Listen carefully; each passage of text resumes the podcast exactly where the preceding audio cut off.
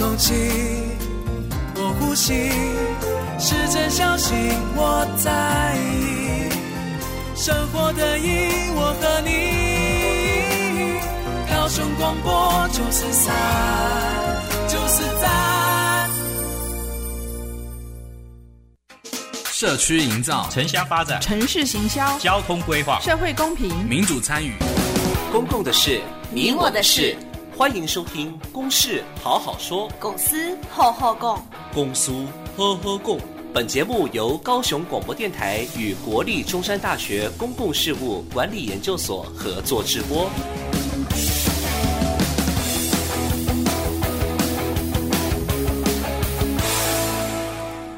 收音机前面的听众朋友，大家好，欢迎收听《公事好好说》。《公事好好说》是由国立中山大学公共事务管理研究所与高雄广播电台共同制播的节目。每个礼拜一下午五点半到六点半，在这边准时跟你来讨论公共事务的议题。那我们今天呢，要讨论的主题呢，是市民与市政府的距离。我们市民与市政府的距离，不是你到高雄市政府四维路的办公室，也不是到凤山的光复路的办公室，而是我们怎么来了解市政的行销、市政府的运作，或者是民众呢有什么需求，我可以透过市政府呢寻求到怎么样的帮忙。那首先呢，我要先来介绍今天来到我们节目现场的三位来宾。首先呢，我要介绍我在中山大学的同事，呃，行销与传播管理研究所张荣华张老师。各位听众，大家好，我是中山新传所张荣华老师。好，接下来我要介绍是我们凤山区选出来的市议员最红的林志宏林议员。呃，主持人、各位听众朋友、现场的来宾，大家呃晚安，大家好。好，那另外呢，有一位也是我们高雄广播电台的大家长之一，也就是我们新闻局长董建宏董局长。啊，呃，各位。啊，听众朋友，大家好！啊，主持人好。那我们议员还有我们老师，大家好。我想今天非常荣幸有这个机会，也到我们电台来，那来跟我们的大高雄地区的听众一起来讨论啊，市政府跟人民的距离。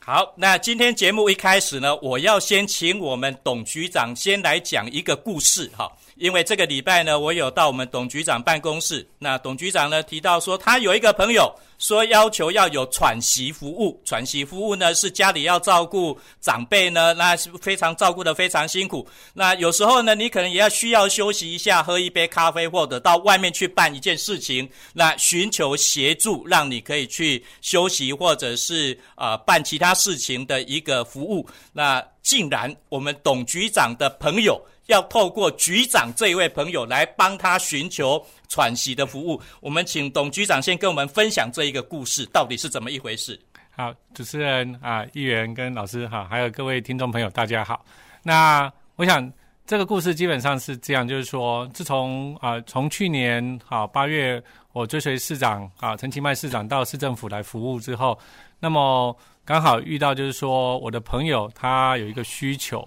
就是。他的爸爸妈妈因为好，妈妈因为身体不好，那就需要一些好，就是照顾。那爸爸为了照顾他妈妈，我朋友他爸爸为了照顾他妈妈，也就累倒了。那后来他就辗转我得知的这个状况，因为我的朋友不希望说，因为我在市府的关系就来麻烦我。那我是后来辗转知得知之后，那我就跟他引介了我们市政府有所有的那个喘息服务。那事实上，高雄市政府社会局。好，跟高雄市政府卫生局都有提供这些医疗喘息服务。这些医疗喘息服务是在协助许多的重症患者的家属，在面对许多重症患者，或者是说一些好长辈，他在因为行动上面的不方便，他需要一些好长照的时候，那么我们希望提供给家属一些其他的喘息的服务，让照顾的人。其实我们常常听到很多哈，就是长照的悲剧啊，就说照顾到最后，那么。就是说，照顾者本身受不了了，那被照顾的人他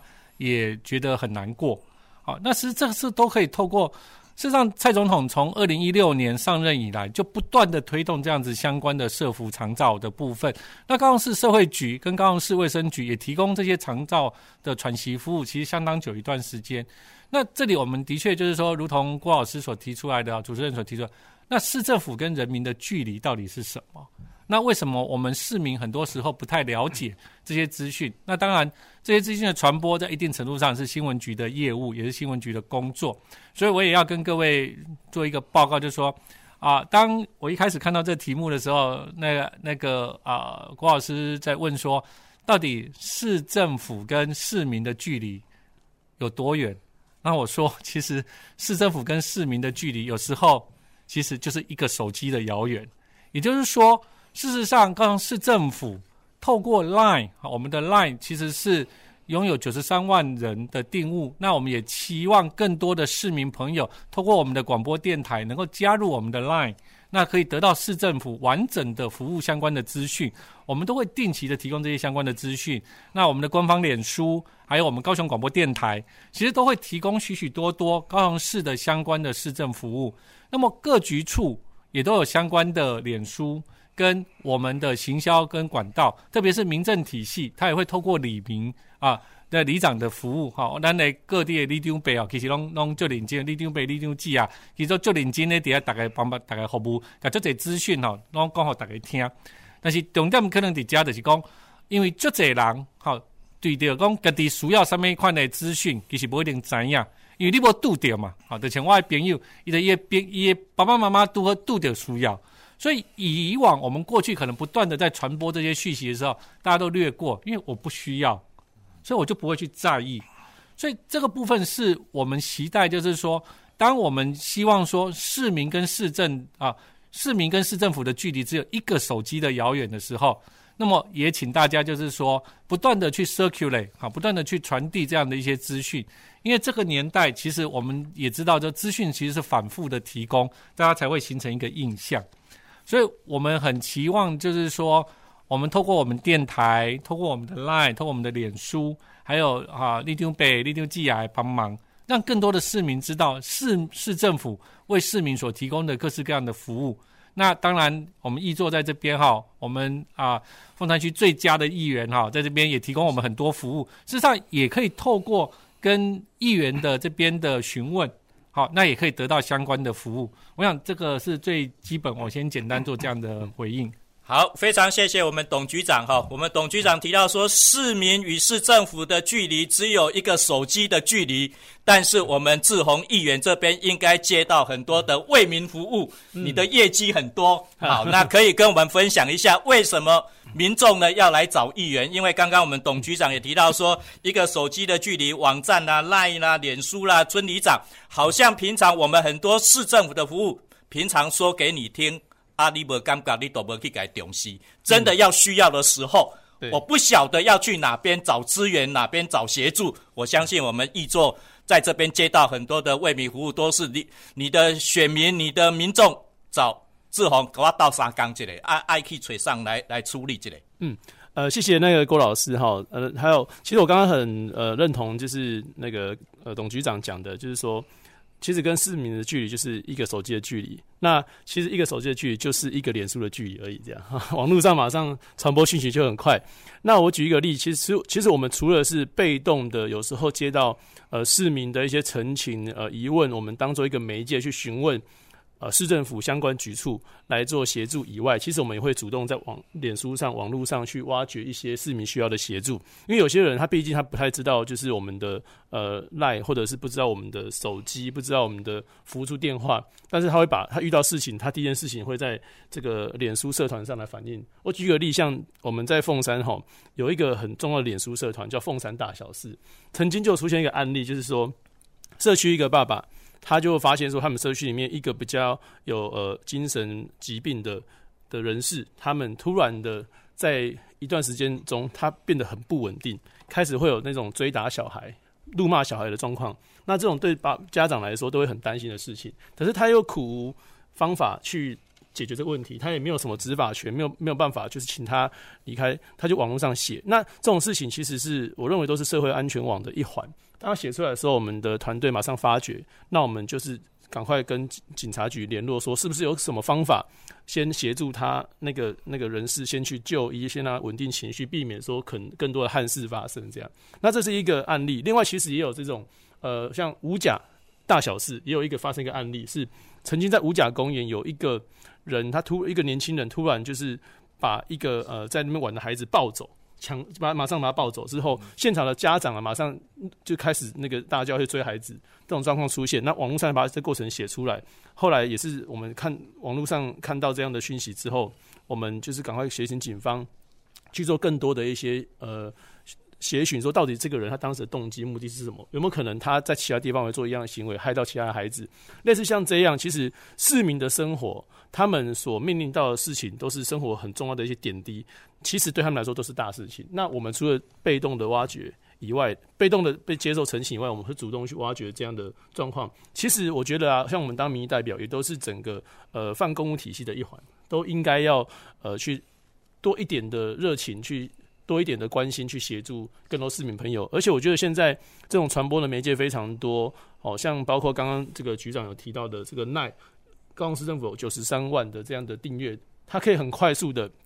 把市政府的一些政策资讯让市民知道。其实我觉得现在的很多的社群的功能都可以更已经提升，我觉得也可以朝向升级的考虑，就是说它应该更多的是互动式，就像是说 Nine Eight 这件事情，它可以有一些呃。各项政策询问的互动，像现在总统也都有这样做，好像这些都是可以去多深化运用，让整个这样的工具可以更多的互动。包括像一九九九这种也是很重要，让市民马上有问题打电话跟市政府反映，他马上做一个媒介转介到各局处去做服务的环节。我觉得一个很重要核心概念是说，市民跟市政府的距离，它必须要不断的缩短。他不用走到市政府去，我们可以提供更多的服务。网络跟联络电话其实都是一个很最好的这个拉近距离的方式。那怎么样主动去挖掘，超怕减轻这个市民在各项市政上的疑问？最重要的概念是这种去中间化啦。其实马上遇到问题之后，很快速的得到市政府相关局处的回应帮助。有时候不是问题解决了，有时候是市民的安心这件事情要去。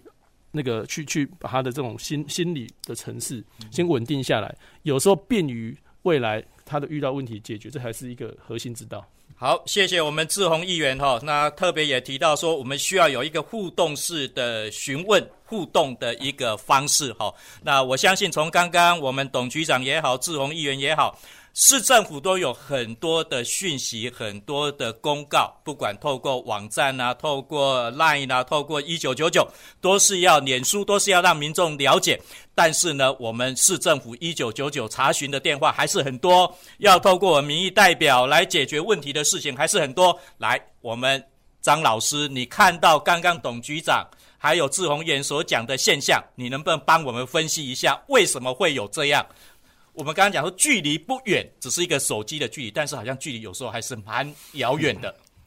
好，谢谢罗老师，谢谢议员跟局长的分享。那我觉得现在是这样，现在大家每天接触到的讯息，其实是不是不够，是有时候是太多，所以变成说你有需求的时候，然后讯息很难去过滤到你真正需要的那个讯息。我们举个例子来讲，比如说刚才这个长照喘息的服务。如果我在 Google 上一般，如果我需要的话，我可能会现在啊 Google 上的关键字我要打上喘息或者写长照，那这个时候可能出现的在前面的页面的可能就不是 我们的这个 呃，可能是很多的广告了，很多长照机构的一些广告。那可能他真的需要的是我们政府的或者是我们呃这一些长照机构的一些帮助的时候，那可能没有办法马上得到最最需要他喜欢要的讯息这样子啊，他可能。所以他只好再求助其他的管道，然后就会啊，比如说才透过他的人际网络啦，或者是走到走 Facebook 上面去寻求一些帮助。可是有时候他他打上那些他需要帮助的时候，可能因为现在讯息真的太多了，好像议员跟或者局长可能我们 Facebook 上面要处理非常多的这个讯息，所以他可能没办法得到马上及时的回应，所以他有时候就会比较挫折一点这样。好，那。那所以我想，有时候我们刚刚议员也提到，我们可以主动出击。像刚才局长提到说，哎，我们跟市政府的距离可能就是一台手机，或者说一个粉丝页的一个距离。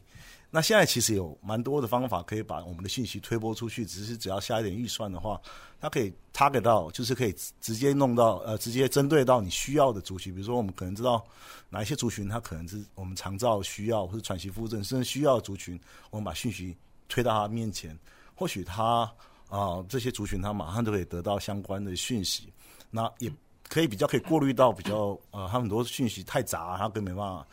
马上得到这样子的一个需要这样。那另外像在互动方面的话，哦，我们当然没办法说有一个那个小编啊，或者是一些工作人员二十四小时都在上面在。不过现在很多民营企业其实都引引进那种自动回话的一些机制，啊、那如果而且它是用类型在分的嘛，哈，所以如果他打上说我现在需要喘息或长照服务，那这些所谓的这个回话机器人，它可能马上就可以啊、给他一些马上及时需要的帮助，那可能就可以达到刚才医院提到，他可能就稍微安心一点。啊，知道我现在至少我可以知道怎么做，我可以跟明天天一亮的时候啊，去跟哪个单位做洽询，或者该拨打哪个电话，啊，大概是在主动出击方面，可能也可以用这样子的措施来做一点啊，让消费者可以得到，或者说需要的民众他可以得到一些简单的回应，这样。好，谢谢张老师哈，张老师给我们两个建议哈，一个就是我们可以针对不同的族群主动的推波相关的讯息。到主要的一个呃目标的一个群体。那第二个呢，或许运用一些科技，有自动回话的机器人。好，那我想刚刚呢，我们董局长也好，或者是包括我们的志宏议员也好，都讲到了很多他们为民服务、解决民众的讯息。但是相对的哈，我也要回到我们董局长哈，我们新闻局长不只是有新闻局的业务，他同时也也是我们高雄市政府的发言人。那有些人都会讲说，发言人是市政府的化妆师，其实不只是化妆师哈，而是要准精准的把市政府的讯息传递给不只是媒体发新闻稿，诶，包括给我们一般的市民。那能不能请董局长跟我们分享，我们在新闻局呢？呃，你也要了解各个局处的业务，也要回应各式各样的问题。我们市政府呢，到底是？啊，透除了透过新闻采访啊、新闻稿的发送，我们市政府是怎么把讯息传送给民众，或者是给有需要的民众？好，那谢谢郭老师哈。那其实刚才我们志宏议座跟老师哈都有提到，就是说啊、其实市民需要的资讯哈，真的是千千万万种。那我们最重要的，其实作为一个民主社会下的一个。呃，公仆他真正应该要做的事情是怎么样子能够及时的去回应市民的各式各样的需求。那事实上，很多人当然都会觉得说，我刚才讲说啊，跟市府的关系这距离只有一只手机，这个好像听起来就就到底是不是真的？那我跟各位分享啊，就是说，当陈其迈市长上任之后，大家也都知道他的口号就是“紧紧紧”，好，冷冷泥变细泥啊。啊，我要跟各位报告，真的市长就是紧紧紧。好，因为这则讯息哈，大概呢哈有机会哈，你伫脸书讲的，也是讲你伫 LINE 顶管透过人传互伊，也是讲一九九九 顶管卡卡过来，其实第一时间大部分市长有当时拢会看到，伊看到的需得交代局处去处理，比如讲迄个啊，我们最常看到就是录屏的议题，嗯，好。很多地方哈，因为高雄市的幅员非常辽阔，我必须跟各位报告，高雄市幅员非常非常的辽阔，所以我们不是只有原高雄市区，还有就是高雄县区，好，旧高雄县区这些地区的居民的需求，也都是高雄市政府必须要去照顾的。所以，我们透过很多及时的一些资讯，我们市府就会马上有团队，啊，就是公务单位，好，或者是说其他的里政单位，就会过去先去做一些基本的处理，好，跟说明这样子。好啊，很多时候甚至是刚才那个志宏议员提到的刚才的那一件，好，就是说啊小孩子的事情。我记得那一天其实是志宏议员哈跟几个凤山区的议员先在一个啊群组里面先提醒了我们，好，然后市长就马上指示警察局下令赶快去追查去了解。好，所以说透过明代其实也是一个很重要的的的管道哈，因为我也必须跟各位报告，就是说。高雄市政府，好，除了三十几个局处首长跟我们大概有三万左右的员工之外，高雄市哈有两百二十七万人哈，这个不可能靠这样的员工在服务，所以我们这个六十六位的议员，其实就是等于高雄市政府在外面的六十六个局处首长，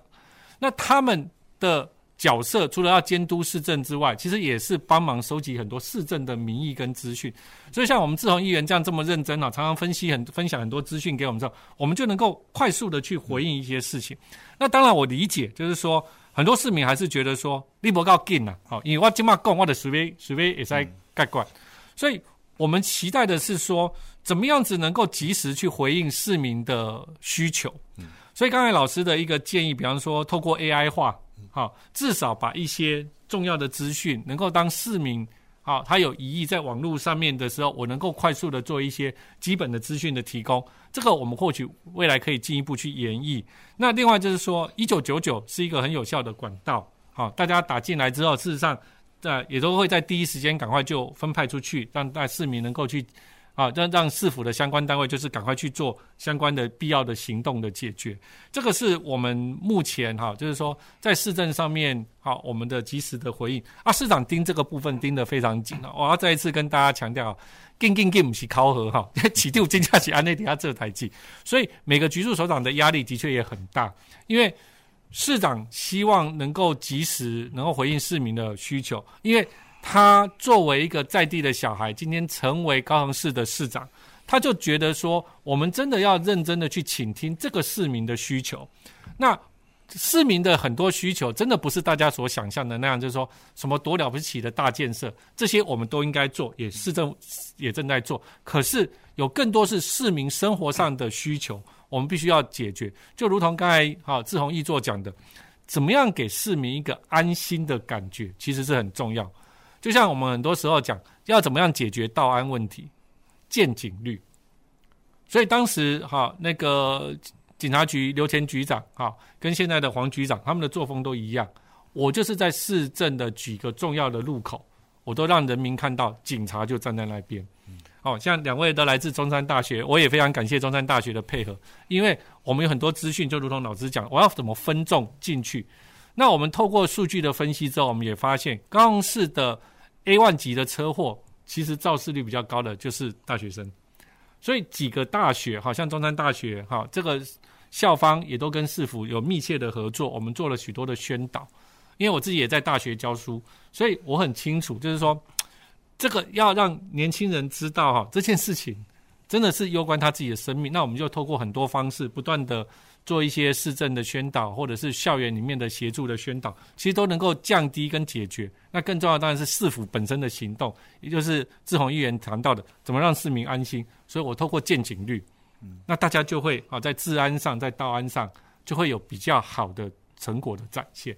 好，我们两百七十二万的高雄市民朋友，你听到了哈？刚刚我们董局长泄露了一点点秘密，我们那个劲劲劲的陈市长。会在 FB 里面看到你们反映的意见，看到你们反映的意见，会反映给我们市政府各个局处，要赶快的、进进进的赶快去处理哈。那当然呢，我们民意代表也是我们陈情呃反映的一个管道哈。我们高雄市有六十几位的一个市议员，也都是我们市政府的呃协力的一个单位，充分反映我们民众的意见。那当然，刚刚董局长呢也特别提到的。一九九九哈，所以我们很多市民朋友呢，你对高雄市政府任何的服务、任何的讯息不了解的，直接打一九九九，可能就是一个最及时的一个回应。好，那当然我不是希望我们呃志宏议员的为民服务的的的业绩会减少了哈。只是刚刚我们董局长提到说，市政府有各式各样的管道在回应民众的需求，满足民众知的需要。你觉得市政府做的够不够？还有还是有哪些地方还要再进一步再加强的？我我要先就是帮这个董局长证明一件事情，就是市长他真的会亲自看。然后我们常常遇到民众陈情哪些地方需要建设，或者遇到什么问题，我们直接传给这个市长，他就会。那那他他是已读，还会回哦。他说他找谁，他跟你讲说要找哪一个局处，这样他会马上把把我们当窗口把件嫁接起来，这样马上去进行紧紧紧的处理，这样。所以那个市长真的有时候他真的是比我们议员关心民意还要更深入人心。我举一个例子，像之前呃他刚上任的时候，那时候高雄高雄刚好遇到大雨，有一些地方可能有一些灾情，有些地方没有这样，那他就主动哦每一个选区。哦，就打，比如说打给我问凤山说，凤山哪里有盐水，需不需要他去看？他都主动问，而且不是一天问一次，不是形式上问一问而已，他是问完之后马上去行动，这样早上问一次，下午问一次，让这些议员哈都没有办法哈，真的好好觉得好像偷懒这样，就是觉得市长都那么用心的议员怎么可以就是那个呃漫不经心？所以我们都其实都在那市长盯盯之下哈，我们都很那个绷紧神经，也一起来协助市政来做推行。这样，那我觉得现在啊，就政府的这个呃工具哈，大部分是一个单向传播型，就是说把把资讯让你知道这样。那其实我觉得未来可以去朝向双向互动型，透过刚刚像老师有一些建立，像一些企业界、企业界都会有一些。呃，AI 的什么互动等等的，而且我觉得观念哦，可以去做一些调整。就是现在政府部门通常所接触的资讯，都是说我们有什么服务哦，提供给你知道这样。但是呢，其实我觉得我们应该从需求来看供给来关注的市政，就是应该换一个观念，是说你需要什么服务的界面呢？比如说，我是一个呃已婚的妈妈啊，我是一个有几个孩子的爸爸，我需要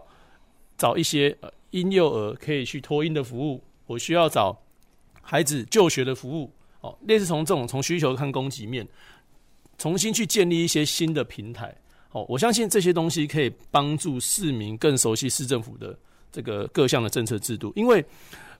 只有需要的人才会去了解政府有什么需要的服务，这样。他不需要人，他接收到资讯的时候，他认为就是一个资讯爆炸时代，就是带过去就算，他也不认真看。但是当你有需求的时候，可以很清楚知道哪一个界面可以提出说，那我需要什么服务，我是什么样族群的人，找出这个服务的方向。我相信可以让市民刚刚讲的安心感可以更升级，也可以让大家对于政府比较放心。好，谢谢志宏议员哦。我们志宏议员又证明了一件事情哦，我们那个劲劲劲的陈市长真的会马上去看这个即时回应的一个部分哈。所以我想，我们市政府呢真的有在做事。等一下，我们还会再继续讨论哈，因为包括我们等一下要讨论很多市政府的局处多制造了很多我们所谓的僵尸 APP。那这些僵尸 APP 可能是不见得可以符合民众的需求哈。那我们先休息一下下，我们等一下呢会回到节目现场。这个节目是公事好好说，我们休息一下下。我是疾管署防疫医师林永清。防范 COVID-19 疫情，我国自一月十五日起加强入境旅客居家检疫措施。如果您需入境我国，请提供搭机前三日内检验报告及检疫居所证明。检疫居所请以防疫旅宿或集中检疫所为主。您可上网参考防疫旅宿专区网页，或拨打各县市防疫旅宿联络窗口电话咨询。如果您希望在家中进行居家检疫，必须一人一户，家中不可有非居家检疫对象。有政府，请安心。资讯由机关署提供。随时陪伴着你，你最好的麻吉，空中串联一起，分享点点滴滴。九十三，九十三，九十三，你最麻吉的电台。公共的事，你我的事。您现在所收听的是高雄广播电台与国立中山大学公共事务管理研究所合作制播的《公事好好说》。好，各位听众朋友，欢迎回到九四点三公事好好说节目现场，我是今天的节目主持人郭瑞坤。那首先呢，我还是要跟我们听众朋友呢介绍今天来到我们节目现场的三位来宾，那是我们高雄市政府建新闻局局长董建宏董局长，还有我们凤山区的林志宏林议员，还有我中山大学的同事张荣华张教授。那刚刚在节目呢上半场的后面的时候呢，我们林志宏林议员提到的就是我们政政府的传播的工具要具有。呃，不要只是单向的传播，要有双向的一个互动。而且呢，我们林志林议员呢也特别提到，要从需求的观点来看，我们应该要提供什么样的讯息。比如说，刚移民到高雄来的，他需要什么样的讯息？那现在年轻的爸爸妈妈，他对小朋友的就学啦、托婴啦，需要什么样帮忙？他怎么获得这样的一个讯息？那所以呢，我想接下来要请教的就是我们张荣华张老师。哈，刚刚我们董局长也提到的，说要及时的回应；我们林志宏林议员提到说要双向的互动。从需求来看，你对我们高雄市政府现在的传播啊讯息跟市府跟市民的距离，你会有怎么样的看法？有什么样的建议？啊，谢谢郭老师。那我是觉得，当然现在我们都有非常多传播的一些管道，比如说我们会有网页啦，我们有 Facebook 啦，或者是我们 Line。那所以。比如说以我们自己行传所来讲，我们也有官网，我们有粉丝页，所以我觉得一个很重要的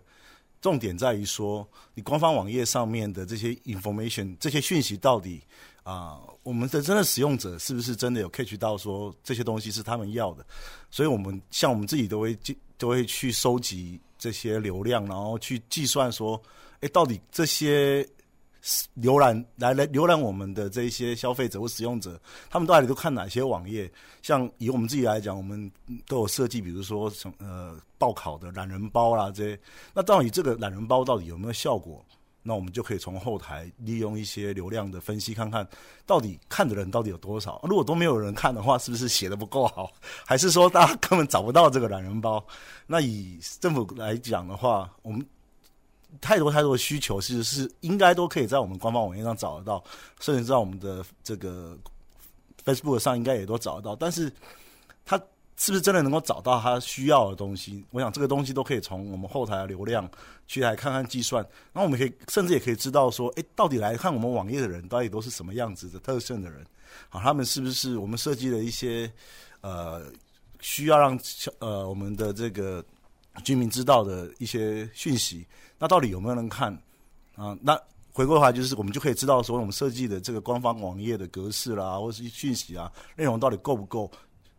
就是有没有满足我们这些消费者的需求这样子啊？所以我想，现在数据的统计跟这个分析，应该也是蛮重要的。好，我们张老师特别提到说，我们市政府每一个局处呢，都有所谓的官方的网页。但是呢，好像有时候我们民众，包括我自己，有时候呢到这个网页要去查，有时候就是没办法查到我需要的资讯。那当然，我们每一个局处呢，可能也会因为业务的关系，会开发所谓 App、APP 的部分。但是呢，很多的 APP 现在都已经被称为叫做僵尸 APP。就是代表这些 APP 呢是有在那边，但是没有维护，没办法去回应民众的需求。那我想针对这个僵尸 APP 或或者是包括我们市政府各个局处的网页，能不能请董局长呢跟我们分享一下，我们市政府呢接下来会有些什么样的一个做法？好，那谢谢主持人哈，也谢谢张老师跟易作刚才的那个啊、说明跟讨论哈，我想。这个事实上，僵尸 App 这件事情啊，这也不是新闻啊。好，那是让呃陈其迈市长上任没有多久之后，那已经有许多的人也反映这件事情。那市市长本身他也是大数据的专家，所以他一直在提醒啊，我们跟研特别是研考会要先去统计计算一下哈，就是说市政府到底有多少 App。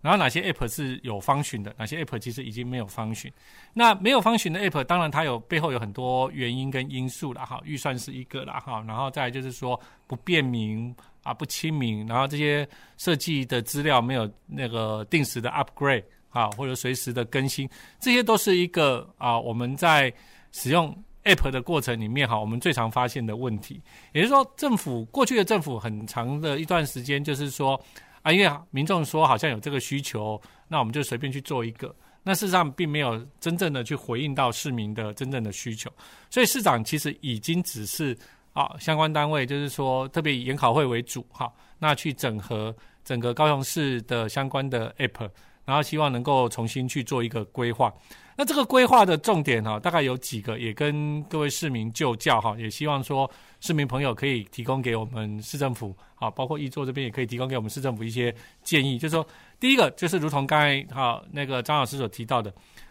整个的市政的资讯的传播，它有没有双向性？好，像易作一直在强调的哈，志宏议员一直在强调，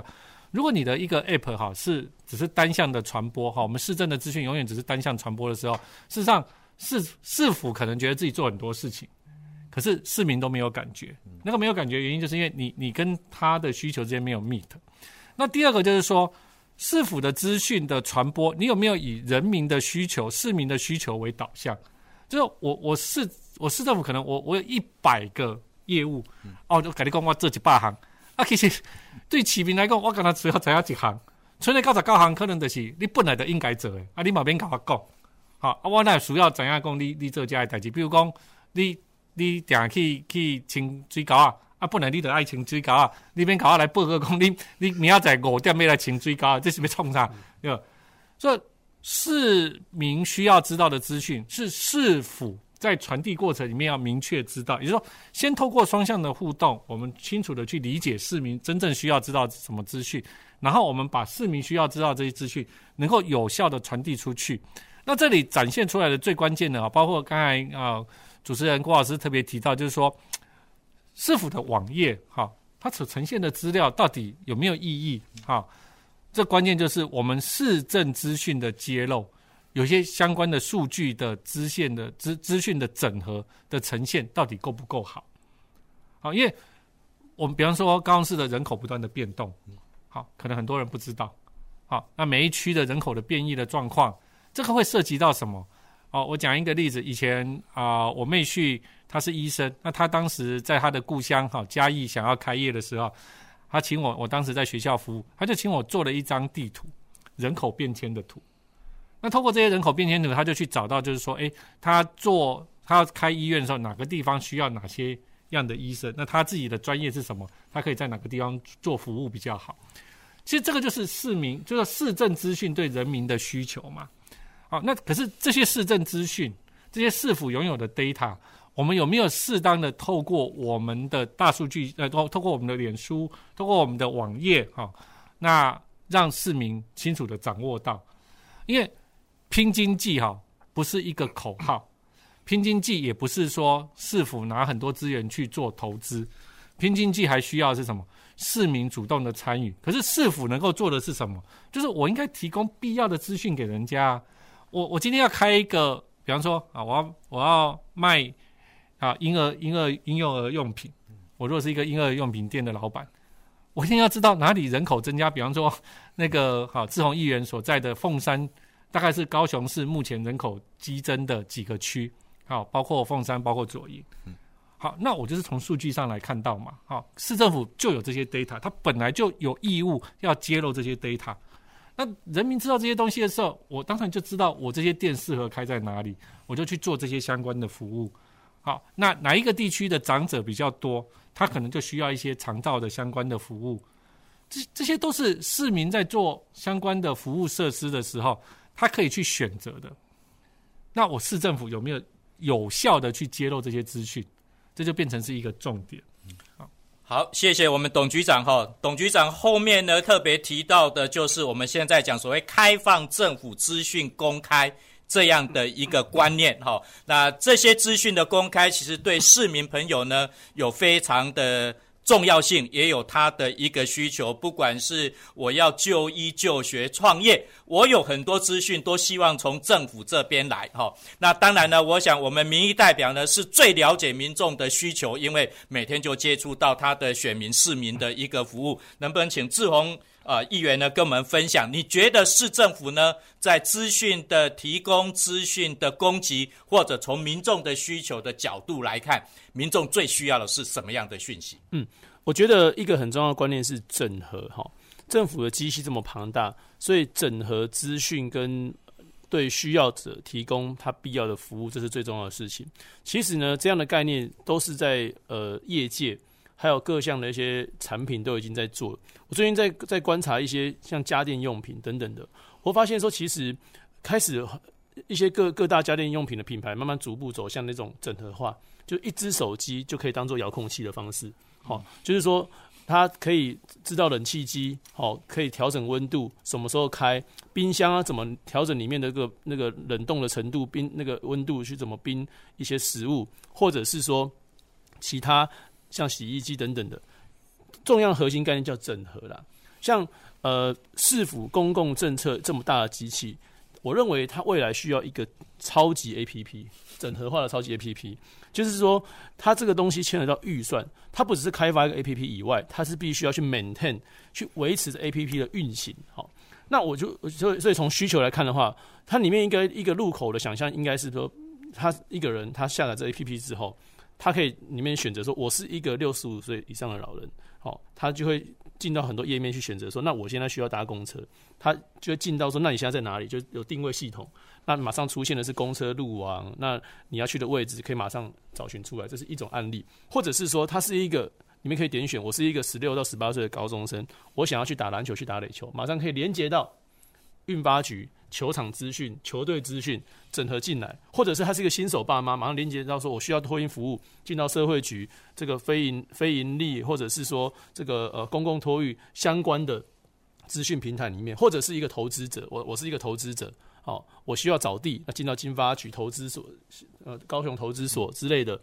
类似这样的资讯平台，我认为说这些东西它，它它要朝这样开发。那开发之后呢，一定会有所设计出来的城市跟实际的需求，还有不足的地方。那它需要 maintain。所以我认为未来预算调整都重新去思考一件事情，就是分散在各局处的业务跟业务宣导费，不要再变成各局处各自为政，应该整合起来。比如说整个预算包裹起来就交给新闻局，整体去发展，整体去开发，找到找到一个，诶、用最。企业化、科技化的资讯平台，超级 APP，把所有资讯整合起来，提供必要的服务，甚至是最后，如果你没有什么，你你没有。得到你要答案的时候，还有一个专属的联络电话，去找到一个专属的窗口，知道说，那我现在需要这些服务，那我要找谁？哦，这代表如果有这样的状况，就代表说这个 APP 的开发还不到符合民意的需要，那它就可以不断的 maintain 去维持，重新城市城市的修改等等，这些都是可以做得到的事情。现在企业都都要做这件事情的情况之下，我认为公共政策应该跟上这个企业化的这种时代的脚步，这样才能满足民众的需求。好，谢谢志宏议员哈。我们志宏议员建议的超级 APP 哈，这超级 APP 不只是软体而已，其实它的内容是非常重要的，如何符合使用者的需求。那刚刚呢，我们张荣华张老师也特别提到。最近呢，也都很流行的就是懒人包，因为懒人包呢，就是让民众呢，呃，最简单的方式去了解到防疫呀、或者是包括你要出国啦，或者是就医各式各样的一个呃需求。那我倒是想要请教我们张荣华老师哈，那我们高雄市政府面对现在呢日新月异的新媒体新趋势，那相对的，我们刚刚提到说要有一个互动的。呃，沟通的方式也或许也需要一个超级的 APP。那张老师呢，你会给我们市政府呢怎么建议？如何应用新媒体新趋势？甚至于年轻人只要一只手机就跟市政府很呃距离很近了，但是可能也有阿公阿嬷，我没网络，我没 WiFi，啊，挖是要按怎了解起进户？哈，那张老师可以给我们怎么样的建议？啊，谢谢主持人。呃，其实我蛮同意周议员说的。如果这个超级 APP 可以把，因为我们因为我自己研究也有跟有人都在做网络，然后所以其实网络中间的那个连接是蛮重要。如果真的有这样子一个 APP，可以把啊市政府所有的这个资讯跟需求，可以把它做一个窗口串联起来，然后我们有需要的朋友只要打开这个 APP 就可以知道。啊，找到他所需要的资讯的话，那真的比他装十几个 APP，然后不知道该用哪一个来的更理想。那至于说现在这个新媒体真的是非常多啦，所以我我我自己是觉得，可能要回到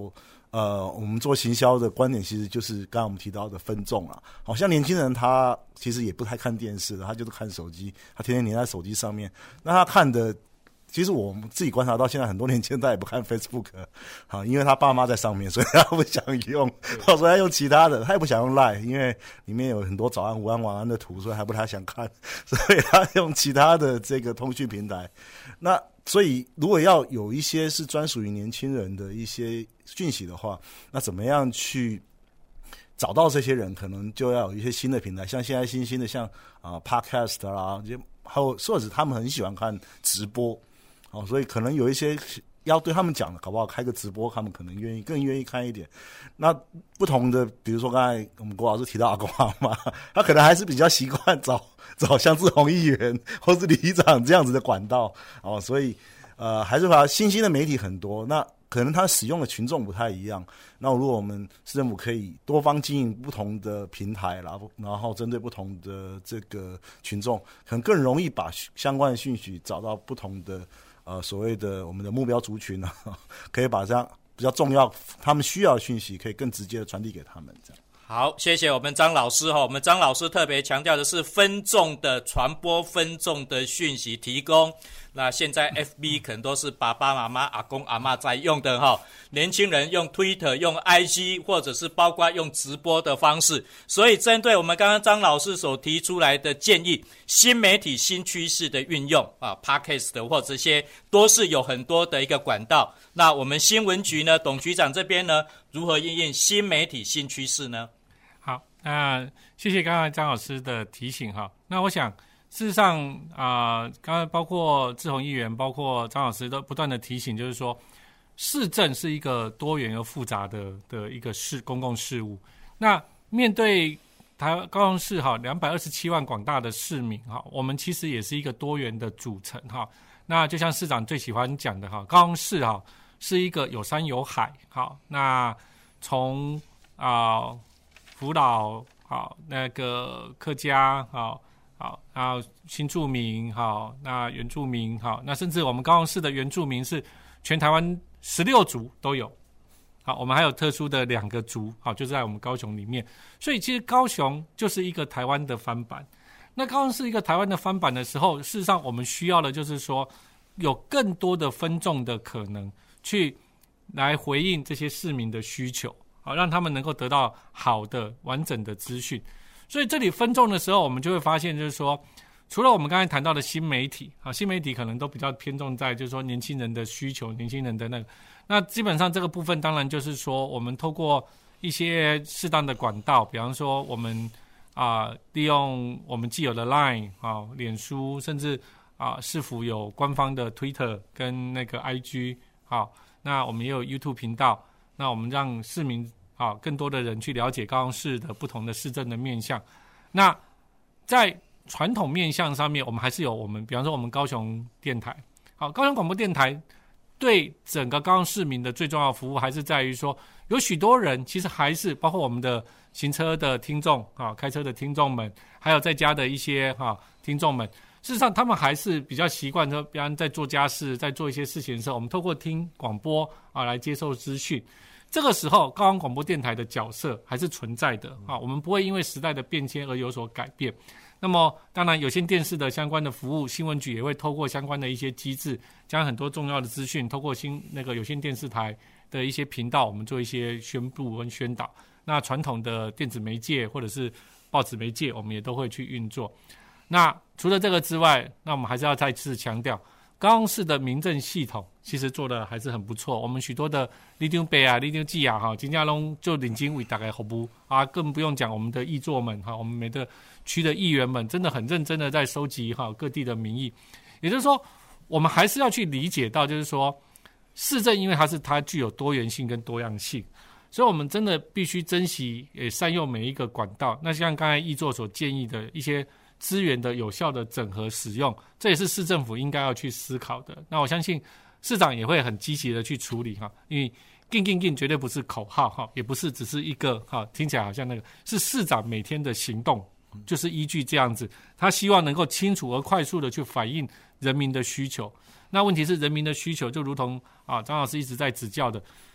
我们是一个分众的社会，你要怎么样有效的去 target 到这一群人？那这是我们要去思考的。怎么样子透过不同的媒介管道，创造一些双向的方式，把资讯带回来？哈，所以一九九九的成立也是这样，广播电台的成立也是这样子。好，谢谢董局长哈。各位听众朋友，开车的时候不要划手机，听我们高雄广播电台就好哈。那个专心听我们高雄广播电台，会提供你最及时的一个市政新闻，最及时的一个市政的一个报道。那所以呢，我想我们刚刚一直提到说分众的群体、新媒体、新趋势。那我也要请教一下我们志宏议员哈，你觉得我们高雄市政府针对新媒体、新趋势还要有什么做法？包括我们。议志宏议员，你有你也是网红吗？你有开直播吗？偶尔会开一下直播。就是现在，其实所有的各个领域阶层都开始会用分众了。其实这是一个时代的趋势哈。包括脸书，你可能针对三十五岁以上，好，或或者一些长辈开始都使用脸书或者 Line 都是用这样。那是 IG，它就属于大概三十岁以下高中生这个阶层。那如果你要跟国外的朋友做连接的话，可能是用 Twitter。那有时候你有一些影片可能用 YouTube，啊，那现在呢，因为疫情的时代，大家比较喜欢开始听这个网络广播 Podcast，等等，你会发现说，其实这些都是通路的概念呐。核心还是内容是什么东西？哈，除了你自己本身你的兴趣宣传制作出来的内容传播出去以外，大家会更关注你这个单位或这个人他想要传递的是什么资讯。所以其实分众、分群、分这个呃传播的媒介都是非常重要的事情。那市政府现在，我我我其实我觉得高雄市政府算是从以前到现在都是做的东西都比人家还要早，比人家快。但是可能遇到困境是资源真的是不如北部，所以当高雄市高雄市发展出一些新的东西的时候，发现资源不足，就会遇到这种无法满天的问题。好，那啊，当然，那那可能呃。台北市它资源比较多，发现高雄市这个做法的时候很新，他就整个就是复制过去做。那做完之后资源也多，所以它可以做得更多更广哈。所以我觉得，呃，这些的分群分众的媒介应该要维持，而且要呃积极去开发，甚至是像我们现在所在地高雄广播电台，那除了是本来现既有线上广播一样，开始也是有。各项网络的上面的直播的可能性，那未来呃，针对 Podcast 这个通路的话，是不是也可以运用这样的平台转为属于市政宣传一个通路的呃方式？这也是一种选择，或者是说 YouTube 的平台怎么把它上去？重点是那个内容。现在大家呃，就是观众群接收资讯比比较不喜欢太长，比较喜欢是这种很快速短，重点是就像是我们现在在。做宣传图卡一样，我们在议会咨询完也都会做一个照片宣传的图卡，重点咨询什么重点，争取什么建设，重点把它传播出去，这样。所以现在大家阅听者他们不太喜欢花很长时间在看文章这件事情，所以必须要截取重点，连影片都是。现在开始有在发展一种新的叫关键一百秒，就是你你一个政策谈完的时候，你要怎么把它浓缩成一百秒，好，一分半钟可以说清楚的事情，所以叫说重点，说结论。啊，说关键的话语，这些东西都是每个呃政府部门也好，我们从事政治工作也好，都在学习的课题。好，TED 也是很流行的，都是强调十八分钟。那我们志宏议员讲说关键一百秒，但是我剩下的时间不多了，我要请我们今天的来宾呢，你们最后的关键六十秒，你要给高雄市政府怎么样的建议，让我们高雄市政府可以。可以更透明，让我们市民朋友可以更接近我们高雄市政府。张老师，呃，就是我还是建议，就是可以分群，然后经营多帮媒体，然后统计流量数据，然后分析，然后再做修正，这样。好，分群统计流量数字，来，董局长，市民如何更接近高雄市政府？好，我想我还是要再一次强调，高雄市政府就是在陈其迈市长的领导之下，我们拼拼拼两年拼四年，但是我们希望。更多的市民给我们更多直接的回馈，所以欢迎市民有任何的问题就打一九九九。那同时也在我们的脸书上留言，或者是在我们的啊、许多的不同的地方传递讯息给我们。那邻里长啊，让我们知道，或者是跟议员反映，我们都会及时的去将这些资讯做回馈。那同时更重要，请欢迎收听我们高雄广播电台，任何的资讯透过高雄广播电台，我们都会接收到，而且我们会快速的去做一些回应跟反应。好，我们董局长有高光胸口不为吸干了哈，这也是高雄电台应该要扮演的角色。要了解市政新闻，就要听我们高雄广播电台哈。来，志宏议员，关键六十秒。好，